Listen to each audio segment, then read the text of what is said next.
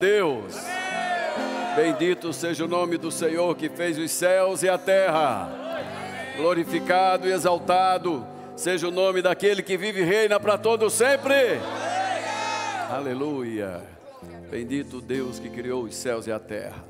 Muito obrigado a vocês todos da bandinha. Obrigado, meu filho. Obrigado. Você que está conosco, por favor, não deixa que ninguém, você aqui na Igreja Verbo da Vida Sede, em Campina Grande, hoje à noite, quinta-feira, também conhecido como culto da família, mas como já foi anunciado, hoje nós teremos uma aula do Rema Brasil. E eu quero compartilhar com todos vocês a respeito dos fundamentos da fé cristã. Amém, queridos? Então, você que está em casa, muito boa noite mais uma vez. Por favor, Fica ligado no que você vai receber, porque certamente, quando alimentamos a nossa fé, o nosso homem interior, o nosso espírito recriado em Deus fica mais forte, ele fica mais dinâmico, fica mais ativo. Amém? Então, desde já, agradeço ao Pai Celestial por essa rica oportunidade, agradeço também a direção do Rema Brasil em Campina Grande por me convidar para hoje à noite, aos pastores que estão aqui, e a você, meu irmão e minha irmã, que está aqui pela primeira vez. Sinta-se em casa. Você não está é, em outro lugar a não ser a casa de Deus. Amém? É o melhor lugar para você estar hoje à noite é, é hoje aqui. Então, como já falei, queridos, eu quero hoje à noite compartilhar com vocês alguns minutos, 50 minutos mais precisamente, de uma metade de uma aula ou de uma noite no Rema Brasil. A escola eh, tem dois anos de duração, 24 matérias durante esses dois anos. Cada matéria tem, em média, sete dias, é, 14 horas pra, aproximadamente de aulas nós temos. E uma dessas 24 matérias chama-se Os Fundamentos da nossa fé. Por que é tão importante estudarmos, compreendermos sobre fé? Em primeiro lugar, porque a Bíblia mostra para nós que fé é a forma estabelecida por Deus para que o homem receba, por meio da obediência, as suas bênçãos. Então, quer seja dando sacrifícios de louvor ou adoração para Deus, ou recebendo de Deus algo, tem que ser pela fé. Amém, queridos? Não se, qualquer coisa que nós façamos para Deus, irmão, que não tenha uma atitude de fé, não tenha uma consciência de fé, é em vão. Isso também é chamado de religiosidade. Por exemplo, não está com o pessoal da mídia, mas eu posso citar para você Romanos capítulo 10, versos 2. O apóstolo Paulo disse que o povo de Israel, o povo da sua nação, eles tinham zelo por Deus, mas não tinham entendimento do que fazia para Deus. Então, sem fé, repito, é apenas atos religiosos é apenas algo sem sentido. Mas se você compreende a fé como a fé opera, ou seja, se compreendermos sobre princípios operantes da fé, fica muito mais fácil, fica muito mais rápido das coisas acontecerem na vida. Amém, queridos? Então, olhando para a palavra de Deus, a Bíblia diz assim, em Romanos 1,17, diz: O justo, ele viverá da fé. Então a Bíblia está mostrando para nós, queridos irmãos e irmãs, que há um estilo de vida para o crente viver. O crente é chamado, o crente é convocado, não é nem convidado, ele é convocado a viver um novo estilo de vida a partir do momento que nasce de novo. Assim que nascemos de novo, queridos, Deus coloca em nós uma medida de fé. Então, nenhum cristão poderia dizer: Eu não tenho fé. Você pode não saber que tem, mas que tem, tem. Porque a palavra diz que você já recebeu. Amém? Eu lembro que certa vez pastor Tarciso e Tadeu. Eu estava pregando e muito empolgado, daí eu fiz assim: olha, Deus nos deu uma medida de fé. E quando eu fiz assim, o Espírito de Deus me corrigiu e disse: Quem disse para você que eu dei uma medida desse tamanho? E eu mesmo fiquei com medo, porque a minha Bíblia diz para mim, irmãos, que a, a, fé que nós, os cristãos, recebemos, ela é uma fé preciosa. Eu vou fugir do roteiro, vocês me perdoem, o pessoal da mídia, depois eu pago um sorvete para vocês, um açaí, tá bom? Mas eu vou pelo que o Espírito de Deus está me guiando. Hoje é uma aula livre, então vai para segunda de Pedro, por favor, rapidão, e eu quero te mostrar que tipo de fé os cristãos receberam. Isso, minha irmã, me ajuda aí. Segunda de Pedro, meu Pai eterno do céu. Gente, fecha a porta aí. Sumiram com o meu livro de Pedro. Olha, a minha Bíblia aqui. Opa, achei. Pode abrir a porta, fica tranquilo. Então, segunda epístola do apóstolo Pedro. Olhe para a Bíblia, crente. Segunda de Pedro, capítulo 1, verso 1 e o segundo. O apóstolo Pedro escreve essa carta e ela é conhecida como uma carta universal do apóstolo Pedro. Significa que essa carta é para todos os cristãos em qualquer parte do mundo e em qualquer tempo. E o apóstolo começa dizendo: Simão Pedro, identificando quem está escrevendo, ele diz: Eu sou servo e sou apóstolo de Jesus Cristo, indicando a posição que ele tem no ministério apostólico. Eu sou servo e apóstolo de Jesus Cristo. Depois da vírgula, ele vai dizer para quem ele escreveu. Ele está dizendo: escreva essa carta para os que conosco, os primeiros apóstolos, receberam, receberam o quê?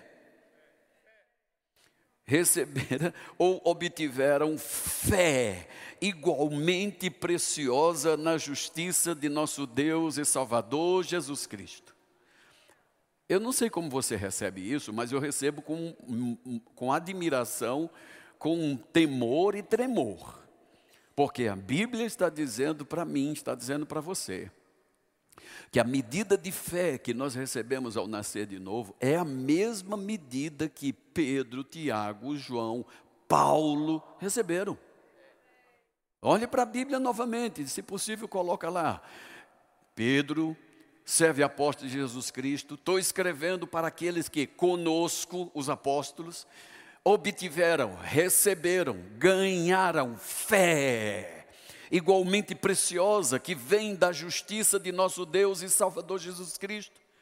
Então, queridos, nós nunca poderíamos dizer que nós não temos fé. Aliás, a fé que temos é preciosa, ela é valiosa. Essa mesma fé que Deus um dia repartiu para nós, no princípio deu para os apóstolos também. E esse mesmo Pedro, certa vez, sem entender, depois que Jesus disse para ele assim: Pedro, se alguém vier e te fizer ou, ou, algum agravo, e ele venha pedir perdão a você, perdoa. E Pedro saltou e disse: Senhor, quantas vezes devo perdoar esse meu irmão? Sete vezes? Jesus disse: Sete vezes não, Pedro, mas eu vou dizer uma coisa: setenta vezes sete num único dia. Então foi aí que Pedro disse: aumenta a minha fé. Mas sabe que esse pedido de Pedro não foi atendido? Essa história, irmão, de que se você não tem fé, peça a Deus. Se você tem uma pequena fé, as coisas vão funcionar. Não é verdade. Porque Pedro pediu, aumente minha fé. Jesus não disse, fecha os olhos, Pedro, levanta as mãos, fica em pé, porque eu vou te encher agora. Lá vai, lá vai, lá vai. Recebe. Chegou?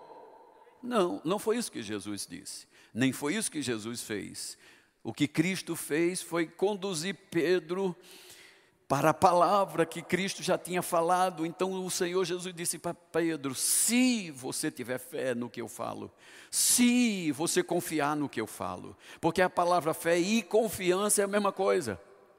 Estão comigo, queridos? Então o que Jesus estava dizendo para Pedro é: se você depositar toda a sua confiança no que eu te digo, nos ensinamentos que eu estou te mostrando, na direção que eu estou te dando, se você agir sobre isso, Você vai ver que a coisa funciona. Vai funcionar tanto, Pedro, que você vai poder até dizer para esse monte: erga-te e lança daqui para colar, sem duvidar, e acontecerá. Então, irmãos, precisamos eliminar coisas que a Bíblia não diz, mas que muitas vezes, por tradição, por religiosidade, a gente fica repetindo, feito papagaio, por isso que não funciona. Coisas como essa. Oh, vou pedir a Deus para aumentar minha fé. Ele não vai responder sua oração. Ele não respondeu a de Pedro, não responde a sua. Ninguém pode orar por ninguém colocando a mão na cabeça, ungindo com óleo de Israel ou de onde quer que seja para aumentar a fé. Isso não, não acontece. Mas, pastor, e como faço então para eu obter essa fé?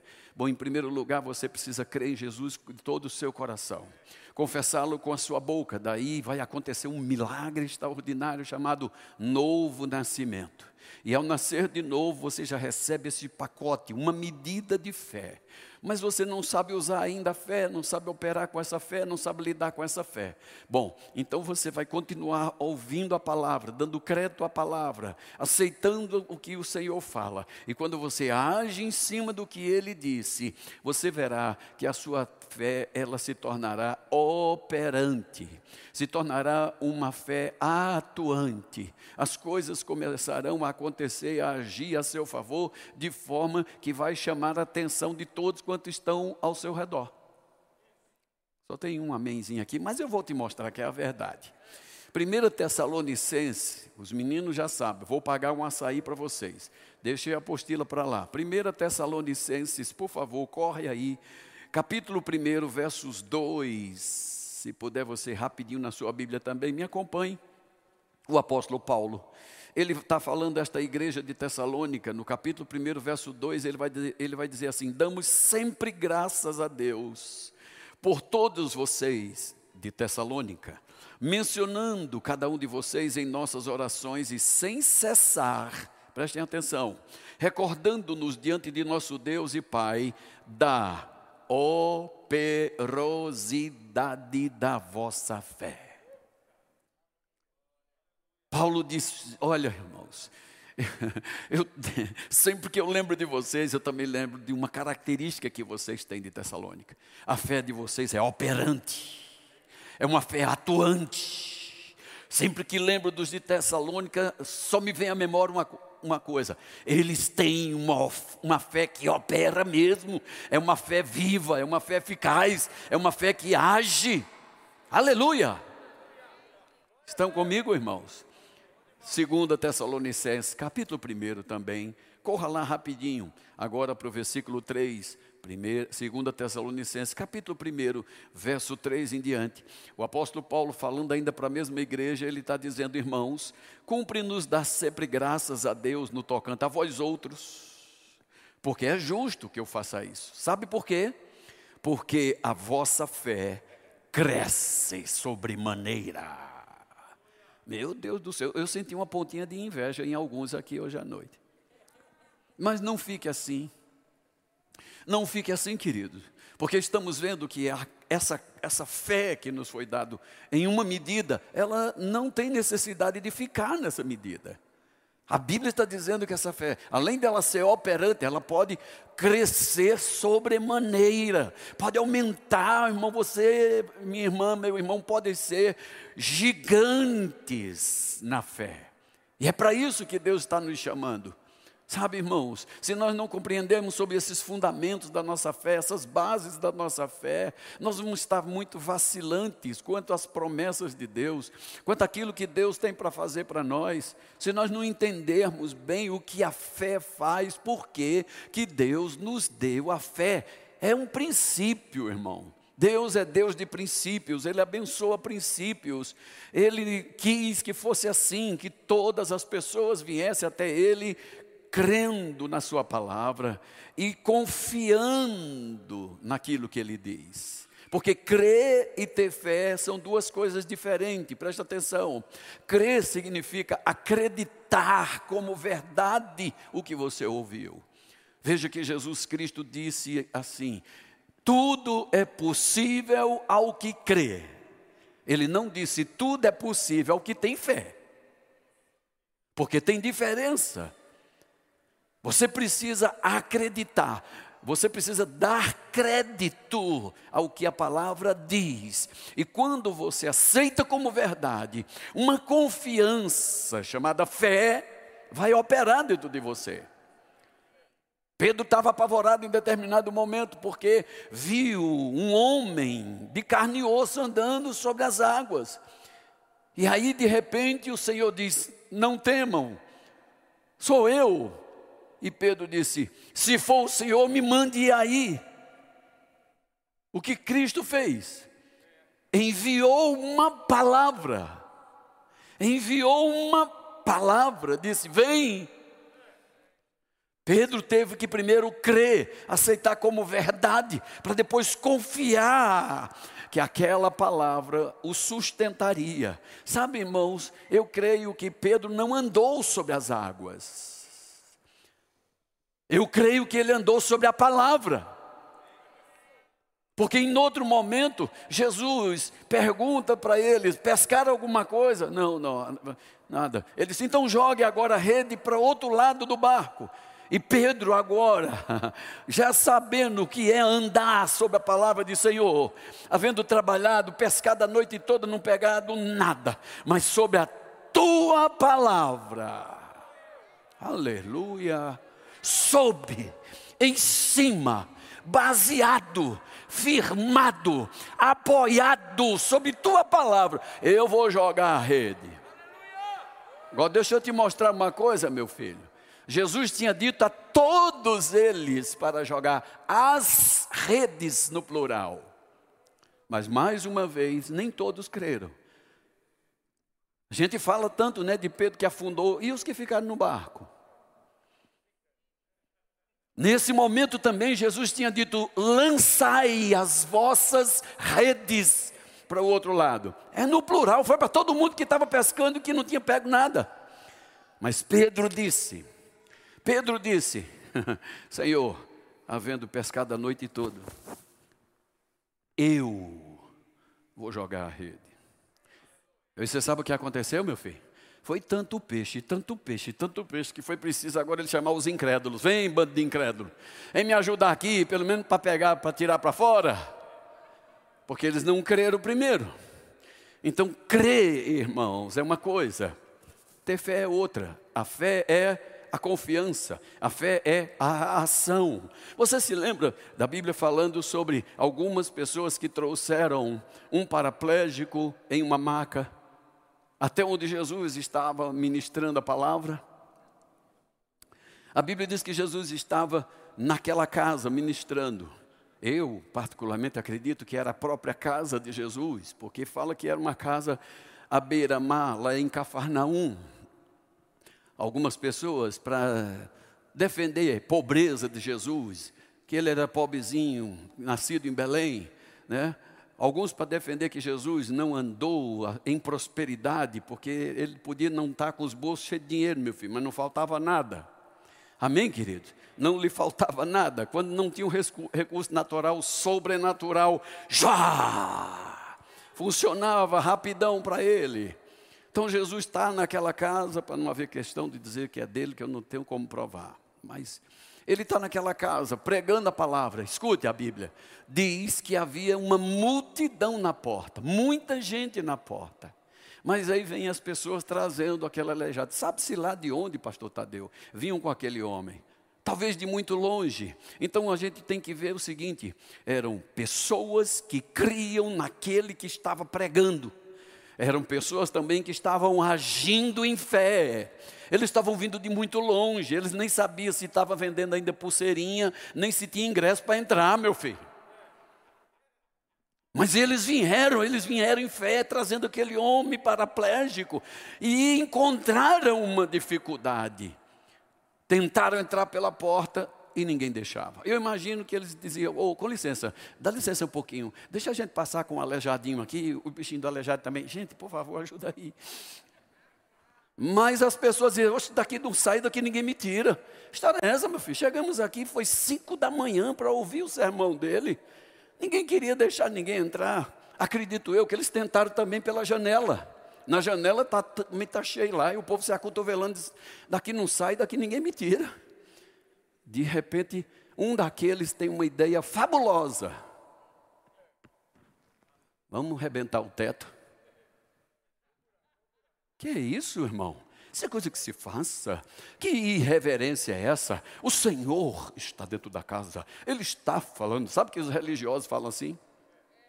Eu já tive em igreja com minha esposa que os diáconos pegaram na porta e eles nem arrastavam os pés. E eu eu era levado pela mão assim, eu parecia uma noiva. E me assentaram bem direitinho lá na cadeira e eu fiquei lá.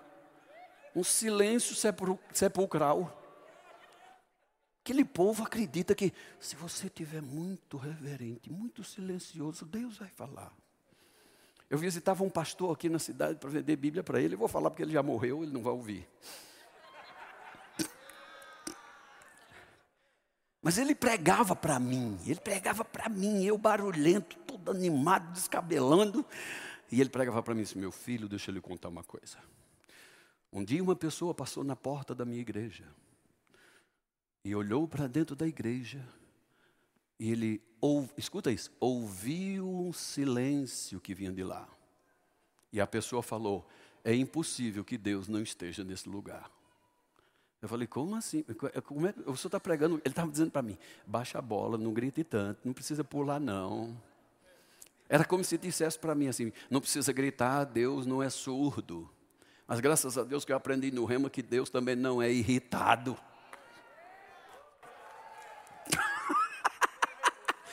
Deus não é nervoso.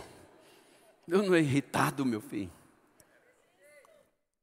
Então, a palavra de Deus mostra para nós que traziam aquele homem. Não conseguiram na primeira tentativa, certamente tentaram a segunda pela janela. E a terceira era muito mais difícil, muito mais ousada. Mas eles fizeram. Sabe o que é que a minha Bíblia, a sua Bíblia diz?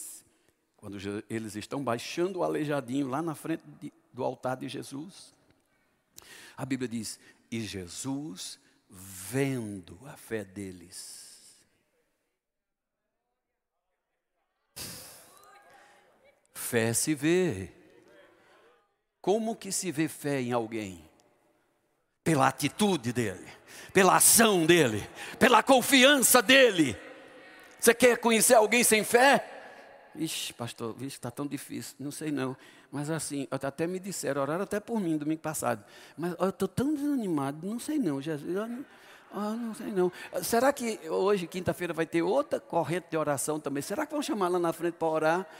Conversa com alguém que fala assim, para tu saber rapidinho que não tem uma gota de fé dentro do coração. Mas alguém de fé é alguém confiante. Fala comigo, confiante. Animado. E se a Bíblia diz que Jesus viu fé, isso chama a atenção de Deus. Isso agrada a Deus. Aliás, a Bíblia diz em fé, Hebreus 11, 6, escutem, sem fé é impossível que se agrade a Deus. Mas pessoas têm nos ensinado as coisas erradas. Chora, chora mais um pouco, chora molha o teu rosto, não é fácil, mas breve vem, quem sabe, agora. Sai fora, rapaz. Isso é coisa para botar boi para dormir. Eu acho que nem consegue. Não, não, para, para de seguir essas coisas, filho. Deus não é movido por choro. Não há nenhum registro na Bíblia que alguém tenha chorado desesperado, apavorado e Deus. Ah, tá, vem cá, deixa eu atender logo você que está desesperado. Não, não existe isso, não. Você pode procurar até aqueles que parece que Deus tinha atendido por causa do choro e você vai ficar ah, admirado em ver que não é verdade. Por exemplo, alguém já disse para mim certa vez, pastor, o senhor está enganado, porque Ana, a mãe de Samuel, chorou amargamente e Deus lhe deu um filho. Eu falei, vamos ler a Bíblia direito. A senhora não está lendo sua Bíblia, mas deixa eu ler a sua Bíblia para a senhora, porque a sua Bíblia diz que Ana, antes de chorar, ela fez uma oração fervorosa.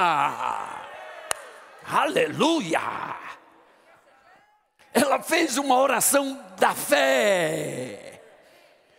Ela disse: Senhor, se tu atenta para a tua serva e me der um filho que é impossível, eu devolvo para ti por toda a vida dele. Nossa! Aí depois chorou. Mas a Bíblia vai dizer: então Deus atentou para a oração de Ana, não para o choro. Ui, Jeová. Todo cuidado, todo cuidado com os ladrões da fé. Todo cuidado, irmão, com o ladrão da fé. Tem músicas que diz que uma lágrima para Deus é uma frase. Eu já li minha Bíblia de trás para frente, frente para trás, nunca encontrei essa doutrina que uma lágrima para Deus é uma frase. Mas a minha Bíblia diz, irmãos, que esse nosso Deus se agrada de fé. E fé tem fundamentos. Diga fé, tem fundamentos. Amém? E eu vou lhe dizer que a fé, como a, Bíblia, a própria Bíblia diz que fé é confiança. Abre comigo rapidão, Provérbios capítulo 16. Provérbio 16, vai comigo, rápido. Estamos numa aula do Rema Brasil. Eu espero que hoje à noite você não saia daqui sem se matricular. Mesmo que diga, mas eu não, tô, eu não tenho dinheiro para matricular. Faça uma pré-matrícula. Amém? Faça uma pré-matrícula, garanta a sua vaga. Amém, queridos? As nossas classes aqui cabe quantos alunos? 200 alunos. Não pode passar disso. Então, por favor, não espere para o ano que vem. Começa a se alimentar hoje, se fortificar hoje. O apóstolo Paulo diz para nós, querido, ei, o alimento, ah, desculpe, o exercício físico tem pouco proveito. Mas a piedade, ela tem um poder tão grande que é para a vida agora e até para a futura. A, a vida de piedade é uma vida de fé. Pois piedade também significa zelo, temor, reverência às coisas de Deus. E tudo isso você só faz pela fé, meu filho. Está comigo? Então, Provérbios 16, versos 20, bem rápido, está escrito assim: O que atenta para o ensino no rema, vou acrescentar aqui, acha o bem. E o que confia no Senhor, confiança, fé, o que põe sua confiança em, no Senhor, esse é que é feliz. Aleluia! Ouviu isso, queridos? A Bíblia está dizendo: escute, se você atentar para o ensino, sabe que nós, irmãos, a igreja do Senhor no mundo tem sofrido porque nós fazemos a metade do mandamento de Deus. Jesus disse: para Paulo, e Paulo falou para Timóteo: Timóteo, antes de tudo, quero que você faça orações, intercessões por aqueles que estão investidos de autoridade, por todos os homens que estejam nessa posição, porque isso é bom e é agradável diante do nosso Deus, que quer que todos os seres humanos se salvem e cheguem ao pleno conhecimento da verdade. Duas coisas o Senhor orientou Paulo para orientar Timóteo, para orientar os crentes. Primeiro, evangelizar, falar do amor de Deus, insistir com a salvação, novo nascimento. Nasceu de novo? Está salvo? Agora está pertencendo a uma igreja? Você precisa amadurecer na fé. Paulo chamou de pleno conhecimento da verdade. Não é um conhecimento superficial, meu irmão. O rema vai dar a você uma injeção de JC na jugular, porque já está pertinho do coração, já é pum! Você amadurecer rápido. Para você crescer 30 anos em dois, na fé. Porque vai despertar a você, meu irmão, não só conhecer as Escrituras, mas praticar as Escrituras. Estão comigo, queridos? Posso te dar outra passagem, outro versículo, 28 de Provérbios, versículo 25. Rapidinho, aí mesmo livro de Provérbios. Provérbio 28, verso 25. Diz para nós assim: O cobiçoso levanta contendas Mas aquele que confia, ou que deposita confiança, o que tem fé no Senhor, querendo o diabo ou não, ele vai prosperar. Aleluia! Prosperidade por causa de fé, irmão. Porque incredulidade não leva ninguém a nenhum lugar bom. Dúvida, incredulidade é o que roubam a nossa fé. Você sabe que quando a Bíblia fala de Jesus lançando a semente, a primeira coisa que Jesus diz: tome cuidado, se essa semente cair numa terra dura, se seu coração for um coração duro, Satanás vai vir rápido roubar essa semente de fé. Porque ele sabe que se essa semente de fé não entrar no ser humano, o ser humano está perdido diante dele. Mas veja o coração do nosso Deus. Ele é aquele que semeia em todos os corações. Não importa se o coração é duro, não importa, não importa se o coração tem pouca profundidade, não importa se o coração é cheio de espinhos, problemas e preocupações. Ele lança a mesma medida de fé, de semente, a mesma que vai cair na boa terra. Isso é que é Deus, o resto é Baal. Anota isso aí. Esse que é um Deus maravilhoso, mesmo sabendo que as pessoas têm coração duro, mas Ele lança a semente da fé, Ele joga a semente da fé. Ninguém jamais um dia chegará diante de Deus dando desculpa. Isso Ele faz para que Ele seja justo, mas também justificador daquele que tem fé em Jesus Cristo. Provérbio 30, rapidão. Provérbios 30, vira só a página. E o versículo é de número 5. Toda palavra de Deus é pura, pois Ele, o Senhor, é escudo para os que nele confiam. Confiam confiança, os que põem fé nele, ele se torna um escudo. Você já leu na sua Bíblia que a palavra diz que Deus é para nós escudo e broquel? O que é um broquel? Olha para cá. O que é um broquel? Um broquel, irmão, é um escudo pequeno, redondo. Quando se tinha que enfrentar o inimigo mano a mano, cara a cara. Uma espada na mão, um broquel na outra mão. E aí, pá, tu, ui, né? Se defende, e mas ataca. Nessa luta muito próxima, o broquel é que é usado. Pois a Bíblia está dizendo que Deus é um broquel para nós. Mesmo que a gente esteja cara a cara com o diabo. Mesmo que ele esteja cutucando, meu filho, Deus, que é o broquel, defenderá. Ele vai interferir entre essas investidas do diabo, de Satanás, ele vai se interpor. Ele fala: Eu sou o broquel na sua vida. Mas ele também disse: Eu sou escudo. Então, o escudo, diferente do broquel, que é redondo, ele cobre do alto da cabeça até a planta do pé. Atrás de um escudo, você está totalmente protegido. O diabo pode mandar uh, setas inflamadas incendiárias de dúvida, doença, incredulidade. Ei, aleluia, problema na família. Jesus disse a Paulo para Paulo nos dizer: escutem, revistam-se de toda a armadura de Deus, para que vocês possam ficar firmes, vocês possam estar de pé quando chegar o dia mau. E Paulo alertou, disse: embraça sempre o escudo da fé. Uau! Pois com esse escudo da fé você estará apagando, assim ó, apagando todos os dardos setas inflamadas do maligno. Todas. Mas qual é o problema nosso? Por que, que as setas têm passado? Por que, que as setas têm chegado, irmão? Porque muitos de nós temos só arrastado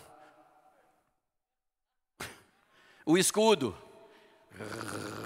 Como vai, pastor? Estou fraco, pastor, estou fraco, estou tão carente das vossas orações. Arrastando o escudo. E o diabo rindo. Levanta esse escudo. Fala para o irmão do lado. Levanta o escudo da fé. Levanta o escudo da fé. Você vai apagar, desfazer, anular todos os dardos seta do maligno. Você não faz nada, você mesmo não tem como se defender. Mas se você crê que há um escudo de fé, a Bíblia vai operar por você, a palavra vai operar por você. Amém, queridos? Aleluia. Cadê meu irmão que vai me ajudar aqui? Vem aqui, por favor, Bruno. Vamos trabalhar, meu filho. Colossenses capítulo 1. Gente, eu dei tanto versículo por menino, não pedi nenhum a eles, mas tudo bem. Eu prometi um açaí. Colossenses capítulo 1. Vai para a Bíblia, crente. Colossenses capítulo 1, versículo 9. Aqui o apóstolo está fazendo uma oração, mais uma das orações maravilhosas do apóstolo Paulo, e ele diz assim: Por esta razão também nós, desde o dia em que o ouvimos, não cessamos de orar por vocês. Escuta isso, irmão. E pedir a Deus que vocês transbordem. Eu fico impressionado com isso. Paulo não ora pedindo, Deus, encha teu povo. Deus, encha teus filhos. Não, ele diz: a minha oração, e faço isso sem cessar, viu, queridos? É para pedir a Papai do céu que faça com que você transborde e não diz que é de conhecimento, é do pleno conhecimento da vontade de Deus em toda a sabedoria, mas também em todo entendimento espiritual para que isso, Paulo? É para vocês, crentes, viverem de modo digno do Senhor, para o seu inteiro agrado, frutificando em toda boa obra, crescendo no pleno conhecimento de Deus, sendo fortalecidos com todo o poder, segundo a força da glória dele, em toda perseverança e longanimidade, com alegria. E não esqueça, Deem sempre graças ao Pai, que fez de vocês idôneos, capazes, dignos de receber a parte que vos cabe da herança dos santos na luz. Aleluia! Uh! Eu amo essas coisas, irmãos. Eu amo essas coisas. Para mim isso é precioso. Todos os anos, quando, quando pego outra Bíblia, eu tenho que riscar tudo de novo. Marcar nos mesmos lugares. Pastor Cortez ontem me perguntou: por que você faz uns pontinhos aqui na sua Bíblia? Eu digo: é onde Deus fala comigo. Cada pontinho desse aí, são centenas deles, é Deus falando. Medita sobre essa palavra. Preste atenção nessa palavra. Se você passar por cima da palavra, então você não tem o sucesso, o progresso que a palavra está mostrando aqui para você. Você pode estar tá passando por tesouros preciosos, querido, por cima da palavra. Então, eu estou hoje aqui para convidar você mais uma vez para você estudar no Rema Brasil. Não estou aqui dizendo a você que somos a melhor escola, irmãos, mas nós somos a maior. O maior centro de treinamento bíblico do mundo, no mundo. Sabe?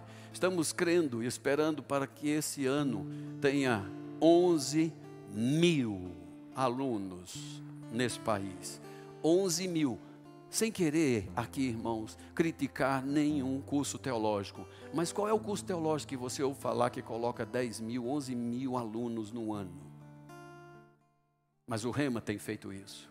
Essa semana mesmo já partiu de São Paulo duas carretas com 20 e dois mil livros, apostilas como essa do Rema. Está chegando para os alunos. Nós estamos crendo tanto que já compramos as apostilas para 11 mil alunos. E se eu fosse você, já tomava logo o seu lugar e recebendo já seu material didático. Assim que você faz sua matrícula, você já recebe as apostilas, os módulos já para o ano inteiro. E certamente que Deus, pelo Espírito Santo, vai instruir você, vai conduzir você para que você, meu irmão, cresça na graça, no conhecimento dele e em entendimento espiritual. Porque a Bíblia está dizendo para mim e para você que é a vontade do Senhor que nós vivamos de modo digno para o inteiro agrado dele. Sabe, querido, esses detalhes da Bíblia nós devemos observar. Paulo, quando orou, eh, quando falou com Timóteo, ele disse: Timóteo, procure se apresentar a Deus aprovado Olha que coisa impressionante. Timóteo é um filho na fé. Timóteo é um verdadeiro filho também natural para Paulo. O sentimento que Paulo tinha era como se fosse filho natural. Mas Paulo, irmão, dizia para Timóteo: Timotinho, se esforce, camarada. Aquilo que você viu em mim, ouviu, o que você aprendeu comigo, pratique isso, porque só fazendo isso, o Deus da paz será com você. Paulo não disse para Timóteo: Timóteo não precisa fazer nada, porque assim como sou seu pai na fé, então a fé que eu tenho, o dom que Deus me deu, vai te abençoar. Não precisa fazer nada, não. Não. Paulo disse: se esforce, meu filho. Procure se apresentar a Deus aprovado, como obreiro que maneja bem a palavra da verdade e que não tem do que se envergonhar. Sabe que porque não conhecendo as Escrituras nós passamos vergonha? Passa porque quando você não conhece seus direitos, passa vergonha. Se você conhece seus direitos, então, querido, você não passa vergonha. Não faz muito tempo, não faz muito tempo, que os idosos ficavam em filas de banco, fila de ônibus, né? E sofriam com isso, e a gente apenas reclamava. Meu Deus, né? Que crueldade, essa senhorinha, essa velhinha vindo para a fila de um banco, receber uma aposentadoriazinha. Está na fila do ônibus, ninguém dá um, um, lugar, esperando. E o, ônibus, o motorista do ônibus, olha, até derrubaram alguns, eu vi notícia, derrubaram os velhinhos. Mas aí, de repente, alguém ousa procurar os direitos desses idosos. E está na Constituição. Tem direitos para os idosos. Se você não sabe, linhas de ônibus interestaduais tem pelo menos duas vagas, duas vagas gratuitas para os idosos. Você só precisa ir com antecedência, apresentar documentação que mostra a tua idade e reservar dois lugares grátis para viajar para onde você quiser. Mas enquanto você não sabe disso, nem o dono da empresa vai dizer, você paga. A palavra está dizendo para mim para você, queridos, que só tem um modo de agradar a Deus, é pela fé. A Bíblia está dizendo que a fé é um dom e vem no pacote da salvação, ou ela diminui, ou ela cresce, aumenta. Essa fé é um poder extraordinário, porque ela também é valiosa por vir da justiça de nosso Deus e Redentor e Salvador Jesus Cristo. Essa fé é que nos levará à vitória. Essa fé, irmão, é que vence o mundo. É por essa fé que você recebe a sua salvação, você recebe a cura, recebe batismo com o Espírito Santo. Pela fé. E se eu e você não soubermos como operar, lidar com a fé, nós vamos ser cristãos, vamos até chegar no céu, mas não vamos desfrutar daquilo que Deus tem de melhor para nós aqui. Amém? Então, mesmo estando numa sala de aula, eu quero hoje à noite perguntar a você: quem aqui nunca fez uma confissão de fé, aceitando a Cristo como o único e suficiente Salvador da sua vida? E, pastor, isso é necessário? É, é necessário demais, pois o Senhor inspirou a Paulo para nos dizer: olha, se você confessar a Jesus como Senhor, você crendo no seu coração que Deus um dia ressuscitou Jesus dentre os mortos, você será salvo. Agora, é necessário que com o coração você creia para a justiça, mas é importante que você o confesse com a sua boca. Você pode até estar aqui dizendo: Olha, eu já estou na igreja faz é tempo.